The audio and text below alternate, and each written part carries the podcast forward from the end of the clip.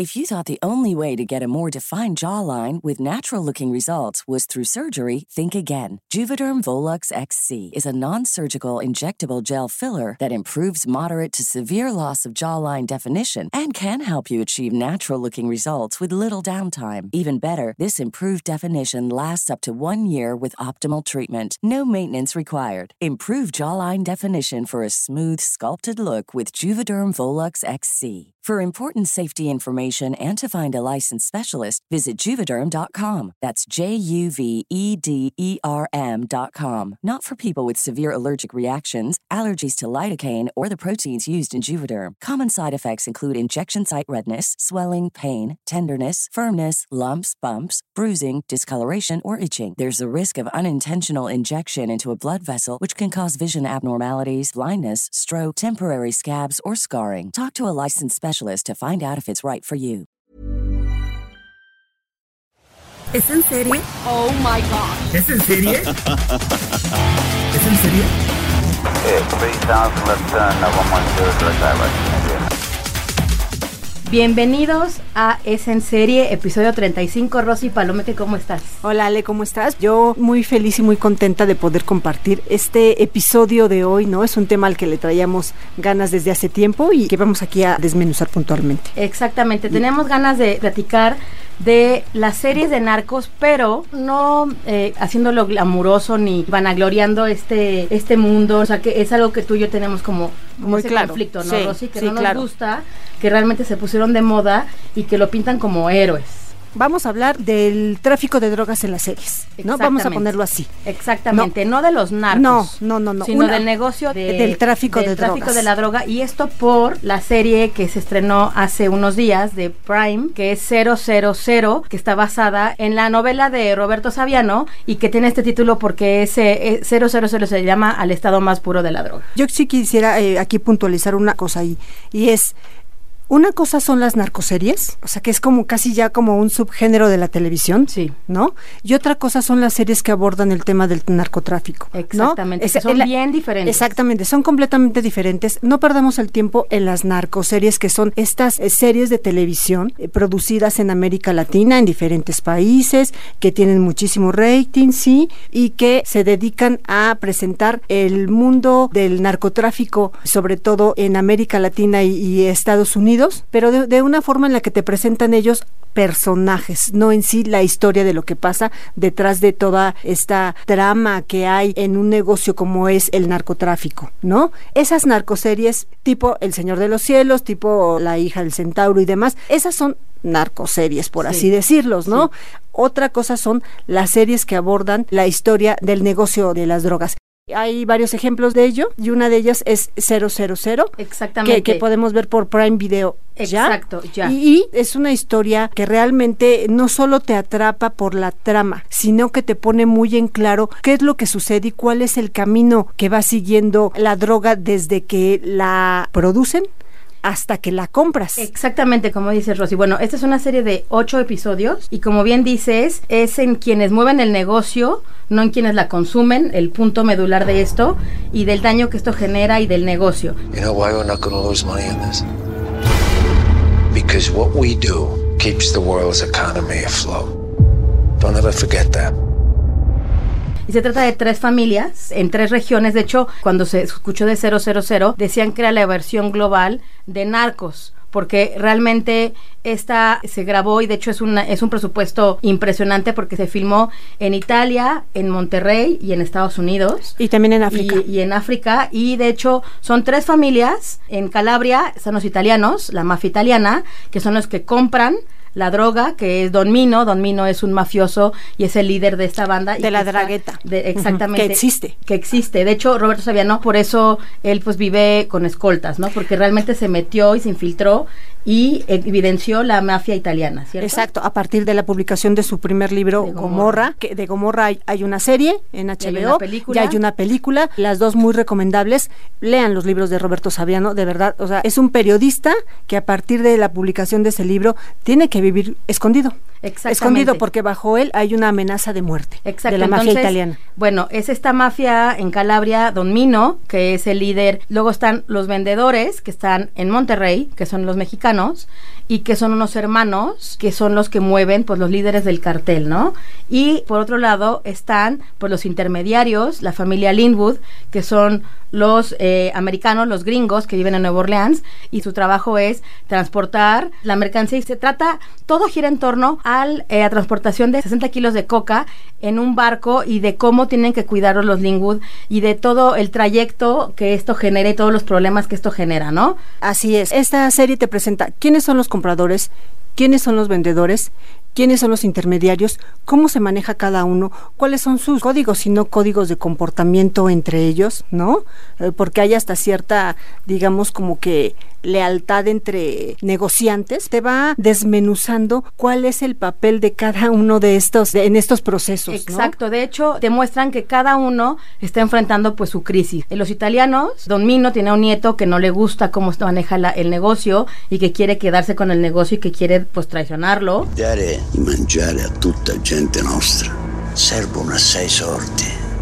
También están en la parte de los regios, un soldado que se empodera y también quiere pues ganar terreno y a estos, a los líderes del cartel, por su parte también lo están los gringos, la hija que es la que se queda en cargo del negocio del papá, de Gabriel Byrne, es, el actor que protagoniza el papá, realmente no está como 100% segura de hacerlo, pero bueno, lo hace porque el papá siempre ha trabajado con Don Mino, etcétera, etcétera, y también ese empoderamiento de los hijos heredando este negocio familiar, ¿no? Entonces, realmente partimos de estas tres negocios familiares, cómo se va entrelazando y cómo se va desmenuzando todos estos problemas, y algo muy, muy interesante y que nos encantó, es, Rosy y yo, es la narrativa. Cada capítulo dura una hora, pero la mitad del capítulo es como un reset. De repente ves algo que dices, ah, caray, ¿cómo pasó? Y a partir de ahí te muestran la ¿Cómo? visión de esta persona, ¿no? Entonces, como que son dos visiones en un episodio. Entonces, la verdad está súper interesante, se te pasa rapidísimo los ocho capítulos porque precisamente por eso, porque en un capítulo ves esas dos visiones y eso lo que pasó, por ejemplo, no sé, la visión de la hermana y luego del hermano, ¿no? O del soldado, ¿no? Que el papel del soldado también me parece que es súper, súper bueno. Y esta, bueno, sale Fa- Flavio Medina, que Flavio Medina es uno de los narcos. Sale Víctor Hugo Martín, que, que es en el papel de los narcos eh, mexicanos. La única ley que realmente importa en la guerra es que tus hermanos están a tu lado.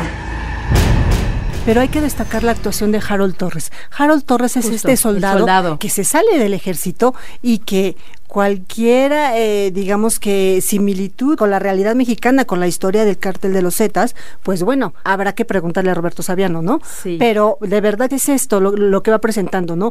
Cómo un soldado empoderado llega a formar parte del negocio, a crear su propio cartel, a hacer tratos con los narcos y a proteger a su grupo. ¿no? Así es. Es de verdad que una trama a veces se ve siniestra, muy cruel, muy gráfica. Es muy gráfica. Muy Eh, Es gráfica. muy gráfica, sí, es muy, muy gráfica. Hay cosas que de verdad cuesta mucho ver, que no dudo que estén lejos de la realidad. No olvidemos que, bueno, Roberto Saviano es un periodista, que la historia está basada en esta. Eh, seguramente hay licencias creativas, ¿no?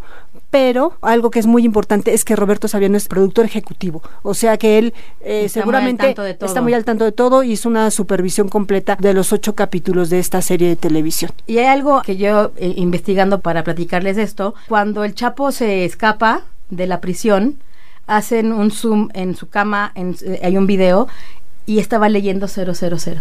Exacto. Estaba leyendo ese libro y realmente que eso es lo que dice Roberto Saviano, que dice, wow. O sea, realmente ya le había pasado antes que, que un líder de la mafia estuviera leyendo porque explica que a él no le gusta la palabra narcos, porque realmente dicen que en México es mafia. Él usa mucho la palabra mafia en lugar de narcos, porque realmente es eso, ¿no? Y que, y que se siguen por un código, que los códigos pues es de la mafia, ¿no? Y que es algo que él sabe perfectamente.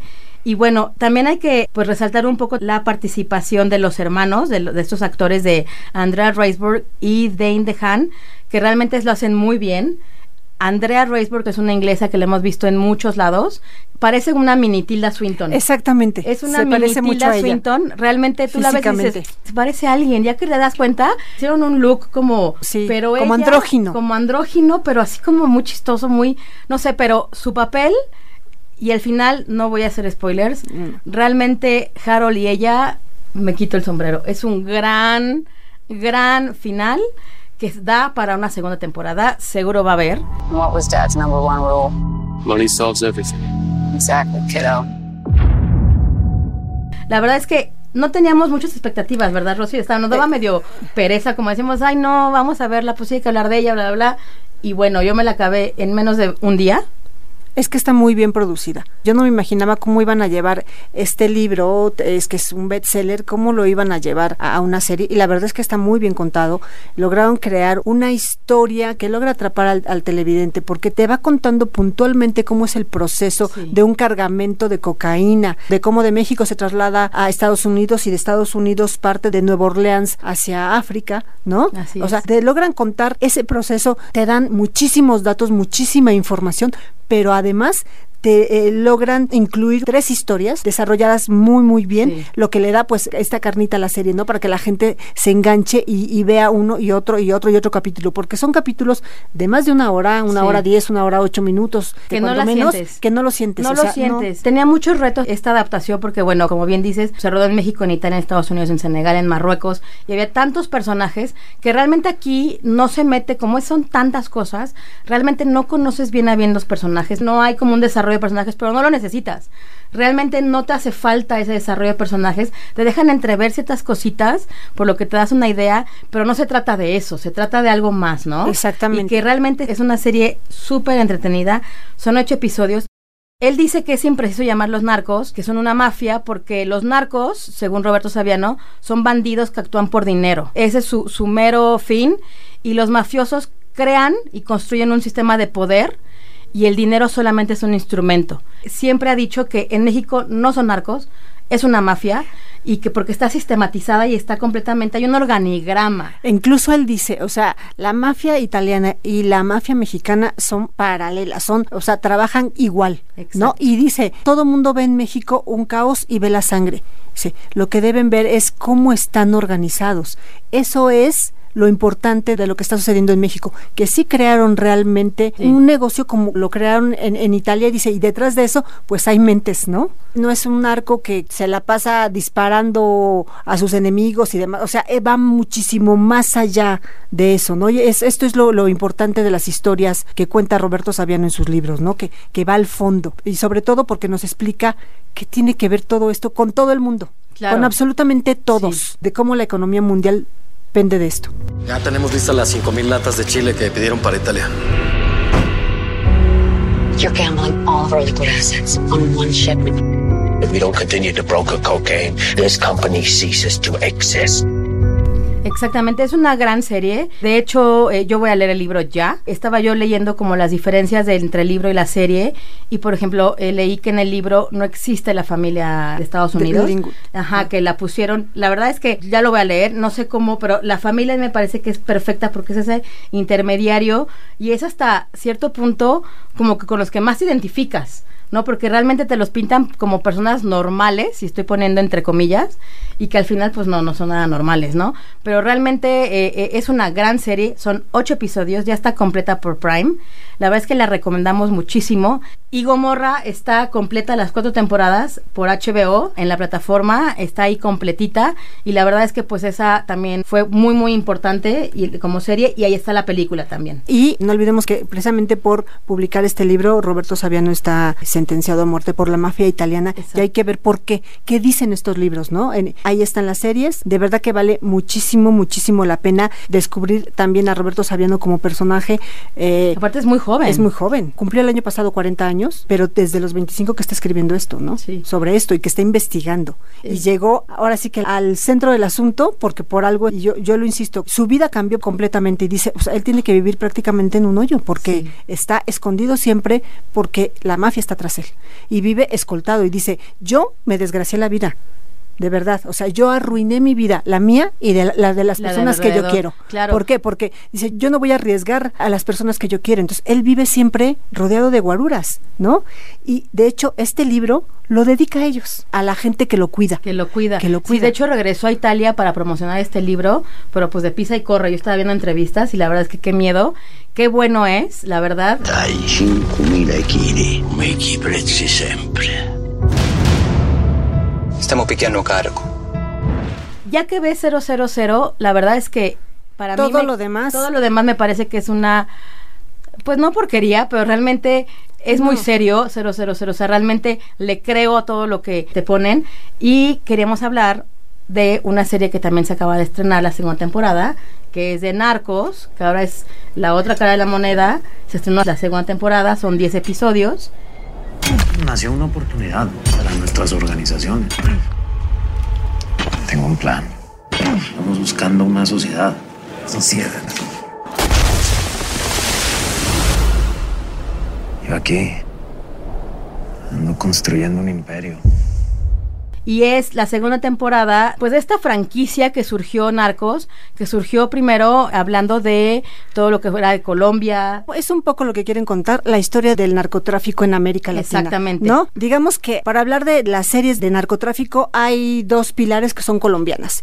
Y una es El cártel de los sapos, que está basada en un libro que tiene el, el mismo nombre, en un libro homónimo, que está contado de manera como muy ligera, pero sí te va presentando los inicios de cómo se fueron formando estos capos en Colombia. Luego viene una serie muy importante también colombiana que se llama Pablo Escobar, El Patrón del Mal, producida por Caracol Televisión. Y es una serie muy importante porque es una serie que trata también de hacer un documento histórico, porque va presentando a un Pablo Escobar, cómo es, cómo crece, cómo se va relacionando con las figuras de poder y cada vez que te presenta un hecho histórico, lo que hace esta serie es ponerte las imágenes reales. Tiene muchísimos años que se estrenó esa serie y ese mo- en esos momentos cuando se estrenó, eso era algo que de verdad impactaba. Sí, no se que, hacía. Que, te- que no se hacía. ¿Podría ser tan amable de comunicarme con el cuarto del señor Emilio Escobar, por favor? De parte del noticiero a las 8. Yo quedé con ellos de hablar hoy con ellos. En este momento la familia no está recibiendo llamadas. Por favor, señorita, páseme al señor Emilio Escobar. Aló. Mijo, entonces anote. Pensar en la posibilidad de entregarme a la justicia. Espera un momento, Emilio. Estas son como los pilares de las series en América Latina. Yo destacaría de estas dos El Patrón del Mal Sí. y El Cártel de los Sapos, pues como que abrió camino, ¿no? Sí. A partir de ahí, de Ya estas dos, cosas, crearon una, sí. una serie de historias que se repiten y se repiten y se Y que repiten. aparte lo, lo hacen mucho glamour de eso, realmente se, se agarraron de esta modita y De- ya de- realmente ajá. el Señor de los Cielos lo hacen un galán, ¿no? Claro, y tú así dices, de ¿por no, qué? ajá. No, o sea. ¿por qué? Yo cuando empe- empezó El Señor de los Cielos, querías ver, a ver, ¿están realmente eh, retratando la personalidad de Amado Carrillo Fuentes? Después te das cuenta que quiso ser y Pero después no. Aparte eran y- feos, por Dios, y ponen unos galanes que la verdad es que todo el mundo de, ay, es que era guapo, no, por No. Dios, o sea, lo- los quieren hacer como héroes y la verdad es que no lo son.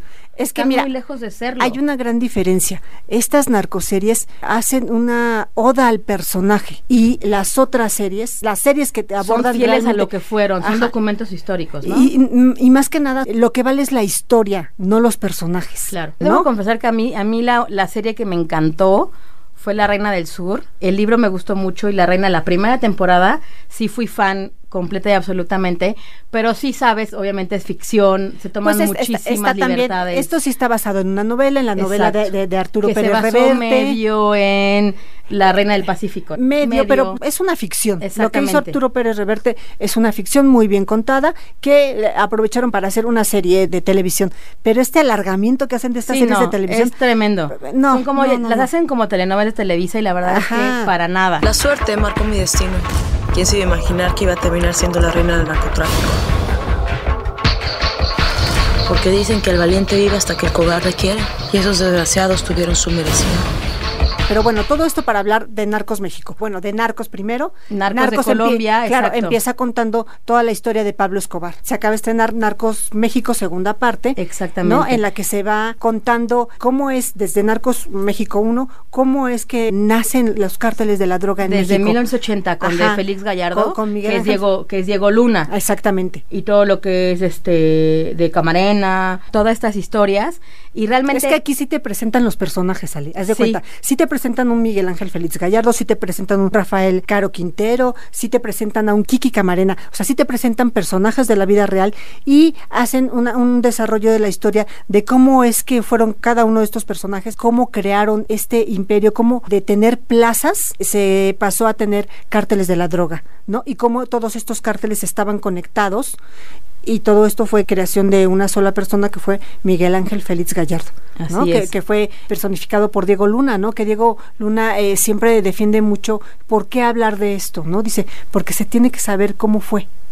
Sí, no, que aparte él también tiene, tiene esta importancia histórica que en el 88 tu- estuvo involucrado en el fraude de las elecciones. Miguel Ángel Félix Gallardo, ¿no? Realmente fue, fue un personaje histórico y un personaje muy Es lo que importante. dice, es lo que se dice ahí. Agent Camarena, welcome to Guadalajara. Thank you, sir. We've seen the desert. Time to meet the snakes. Who's that guy? Miguel Felix Gallardo. The Rockefeller of marijuana. Ahora sí que no hay, no hay nada que lo compruebe. Pero bueno, esta historia no, no está mal contada. Son 10 episodios. Son 10 episodios. Es la segunda temporada. Está en Netflix ya disponible. Recién se estrenó. Y bueno, Narcos México iba a ser la cuarta temporada de esta franquicia de Narcos, pero decidieron dividirla para contar una historia latinoamericana por completo. Exactamente, que son todos los entresijos de la corrupción. Es desde el principio, desde cómo siembran la droga, de cómo Rafael Caro Quintero hace, crea una marihuana Sí, eh, así muy, muy, muy Ajá. específica que tiene que ser eh, cosechada en el, en el desierto y por qué, cómo él se acerca a un especialista para que le ayude a hacer esto. O sea, desde eso hasta cómo quienes deberían atacar esto, que son los agentes, la policía, pues está inmiscuida ahí y también tiene Coludida tajo, como está- ajá, siempre. exactamente. Que es una historia que se repite en todas las... Se habla pues de Rafael Caro Quintero, como ya decíamos, del asesinato de Kiki Camarena, de Miguel Ángel Félix Gallardo, de cómo se creó la DEA, ¿no? De que la DEA era una cosa muy chiquititita en los años 80 y cómo le fue ganando, ganando y ganando terreno, y porque pues ni, ni el FBI ni nadie los tomaba en, En cuenta. cuenta. Se habla de personajes como el Azul, esos personajes que escuchamos en las noticias, ¿no? Que forman parte de esta guerra de las drogas que se dio en los últimos años en México. y que sigue. Entonces ahí están estas buenas recomendaciones. Yo creo que son las mejores series que hay ahorita en donde tratan justamente como el negocio, ¿no? El negocio mismo, que es 000 de Prime, Gomorra y Narcos 1 y 2 que están en Netflix. Exactamente. Y yo sí quiero hacer una gran diferencia. O sea, una cosa son todas las demás series, otra cosa es 000. Exacto, ¿no? 00 es la mejor. No. La narrativa, todo, que realmente eso es algo que a mí me sucede mucho con las series que no son de Netflix. Netflix hace las cosas muy light, las hace muy mainstream. Y Prime sí le habla a gente diferente, o sea, claramente no es la gente que ve Netflix quien ve Prime. Es más serio, es más intenso, es otra cosa. La verdad, vean 000. Me voy para Colombia. ¿Viste loco? No, el negocio está cambiando y tenemos que cambiar con él. Big money on the tribe. Cocaína. México nos entrenó para ser los mejores. Y lo somos. Y siguiendo un poquito el tema, ya queríamos hablar de, de este regreso, pero bueno, por una o por otra cosa no podíamos. Regresa la quinta temporada de una de mis series favoritas, de una serie que amo, amo, amo, que es Better Call Saul. Para mí, igual voy a decir algo y que a la gente se va a enojar, pero no, no soy la única. Es mejor que Breaking Bad por muchos factores. Pero es que lo que es lo que todo el mundo dice, ¿no? Por- que es muchísimo mejor que Breaking Bad. Es mucho mejor que Breaking Bad, pero bueno, sin Breaking Bad no existiría Better Call Saul. Entonces, Saul. Saul? It's all good, man. Let me tell you about a young guy. They called him Slippin' Jimmy. ¿Por qué es mejor?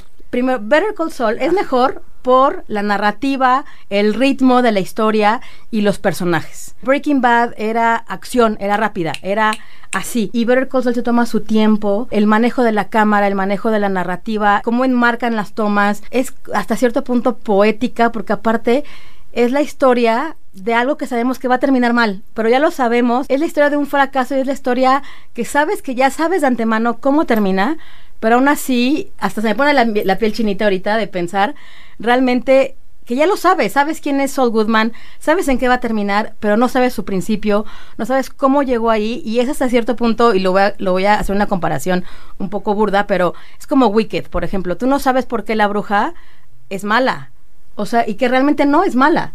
O sea, la orillaron a tomar ciertas acciones, ciertas decisiones, y es lo mismo que Saul Goodman. Antes que nada también me Bueno, gustaría decir, sí. no es un spin-off, la gente Ajá, la dice hay que como un aclarar eso, ¿no? Hay que es una precuela. Ajá. Realmente es una precuela porque esto es antes de Breaking Bad.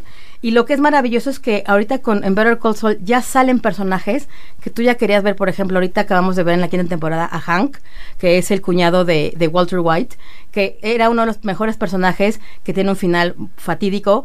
Al verlo dices, ay, ya, por fin lo veo. Y que realmente se rumora que ahora van a hacer una serie de Hank también, que es este cuñado de la DEA, de Walter White, ¿no? Entonces, realmente es una gran serie. Eh, Bob Odenkirk, que es este actor que le da vida a Saul Goodman, es increíble. Y bueno, el principio de cada temporada de Better Call Saul es poético, porque es en blanco y negro, y te narra el cómo está después de Breaking Bad. O sea, el, blanco y negro es para darte cuenta que es, ya pasó todo lo de Walter White, ya huyó y terminó trabajando en donde él había dicho que iba a terminar trabajando, que es en un Cinnabon, en Middle of Nowhere, en Nebraska. Que yo tengo mi teoría, pero bueno, después la digo. No, nada y de spoilers. Son teorías, es no spoiler, es teoría, pero bueno.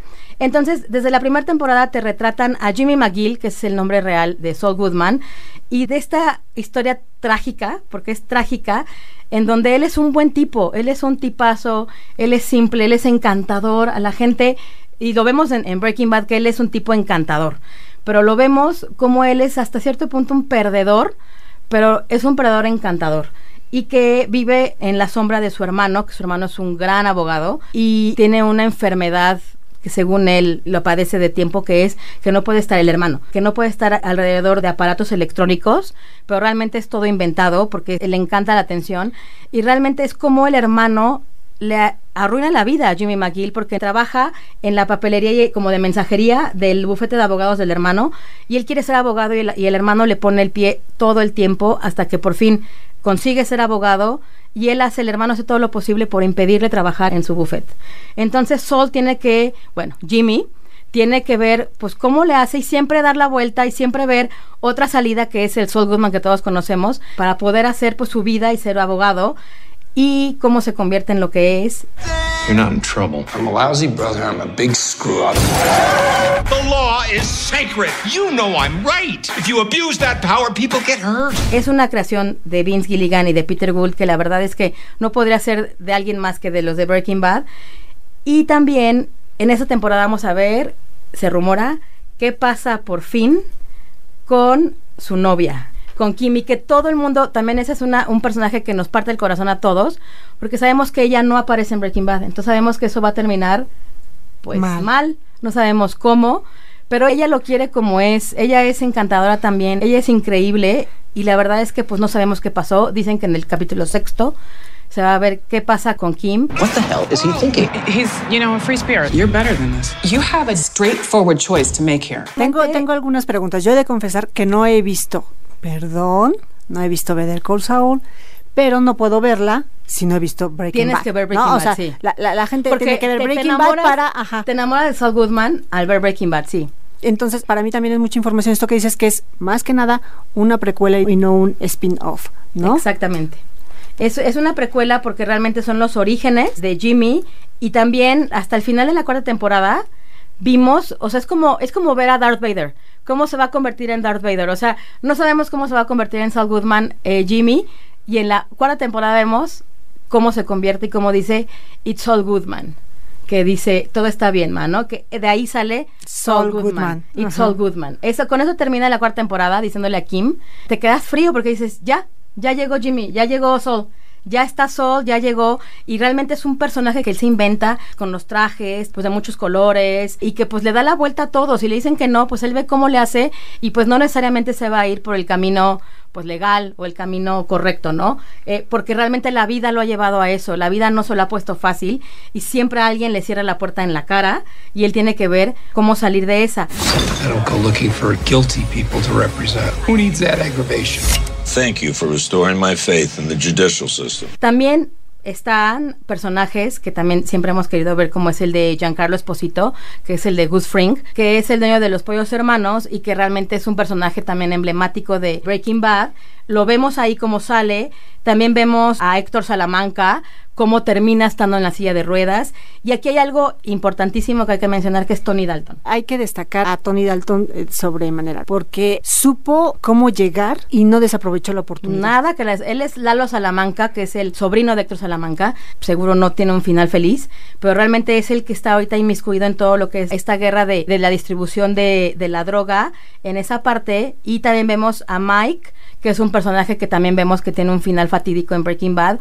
Vemos cómo él empieza también a inmiscuirse con Gus, También vemos a Nacho Varga, Nacho Varga lo vemos cómo se empieza a empoderar. Es, es justo como, como lo que hacemos de Narcos, ¿no? Vemos cómo llegan ahí, pero es la precuela de cómo se empiezan a empoderar y cómo empiezan a ser quienes vemos que son en Breaking Bad y que aparte ya vemos, ya sabemos que se van a morir algunos, eso ya lo sabemos, pero no sabemos cómo llegan a, a cómo están, ¿no? Entonces, ahora a mí lo que más yo quiero saber es qué pasa con Kim, con Kim Wexler, que es la novia de Jimmy, que es eh, Rhea Seahorn, esta actriz que lo hace de forma increíble y que aparte es una tragedia que todos sabemos y que ya lloramos de antemano, pero bueno, tienen que ver Better Call Saul. Y otra de las razones también importantes de por qué es mejor. Disfrútenla. Sí, es que tiene ya más temporadas que, Que Bre- Breaking, que Bad. Breaking Bad. Esta termina en la sexta temporada y Breaking Bad nunca llegó a tantas temporadas. No, y disfrútenla porque sí, ya anunciaron que esa sería la última. La sexta sea, es la última temporada. exactamente. La sexta es la última temporada, eh, la pueden ver en, en Netflix de corrido. Cada martes estrena un nuevo capítulo de la quinta temporada. La verdad es que es una joya. De esas series que realmente no ves, yo creo que cada 10 años ves algo así. Y es una gran, gran, gran serie. Son solamente 10 episodios por temporada. Tienen que ver Better Call Saul. Y antes pueden ver Breaking Bad. Está también en Netflix. Que es también una gran historia. eh, la historia de Walter White, de este profesor de química. Que pues descubre cómo hacer pues una droga que todo el mundo quiere y también está El Camino. El Camino es una película que a mí no me encantó, tampoco, o sea, los fans como que se- nos quedamos un poco desilusionados, pues es como retomar La, la historia de, la de Jesse. Pero bueno, está El Camino, está Better Call Saul, nueva temporada, quinta temporada, todos los martes nuevo capítulo. Tenemos que ver esa tragedia que ya sabemos en qué va a acabar, pero tenemos que verla. Ahora sí que tendré mucha tarea. Después de todo lo que dijiste, pues sí, habrá que ver esta serie que está enmarcada en el universo de Breaking Bad. Así es. ¿No? Rosy Palomeque, tus redes. R Palomeque en Twitter, Rosalinda PB en Instagram. Alexandra Bertón en Twitter, es en serie MX en Instagram, es en serie en Twitter. No se olviden de darle follow y seguir a todos los podcasts de OM en arroba podcast OM y de escribirnos a podcast.om.com.mx. Y muchísimas gracias a nuestra productora Mitzi Hernández. I've known good criminals and bad cops. But if you make a deal with somebody, you keep your word. Este es un podcast de la Organización Editorial Mexicana, grabado en los estudios de ABC Radio en la Ciudad de México. If you thought the only way to get a more defined jawline with natural looking results was through surgery, think again. Juvederm Volux XC is a non surgical injectable gel filler that improves moderate to severe loss of jawline definition and can help you achieve natural looking results with little downtime. Even better, this improved definition lasts up to one year with optimal treatment. No maintenance required. Improve jawline definition for a smooth, sculpted look with Juvederm Volux XC. For important safety information and to find a licensed specialist, visit juvederm.com. That's J U V E D E R M.com. Not for people with severe allergic reactions, allergies to lidocaine, or the proteins used in Juvederm. Common side effects include injection site redness, swelling, pain, tenderness, firmness, lumps, bumps, bruising, discoloration, or itching. There's a risk of unintentional injection into a blood vessel, which can cause vision abnormalities, blindness, stroke, temporary scabs, or scarring. Talk to a licensed specialist to find out if it's right for you.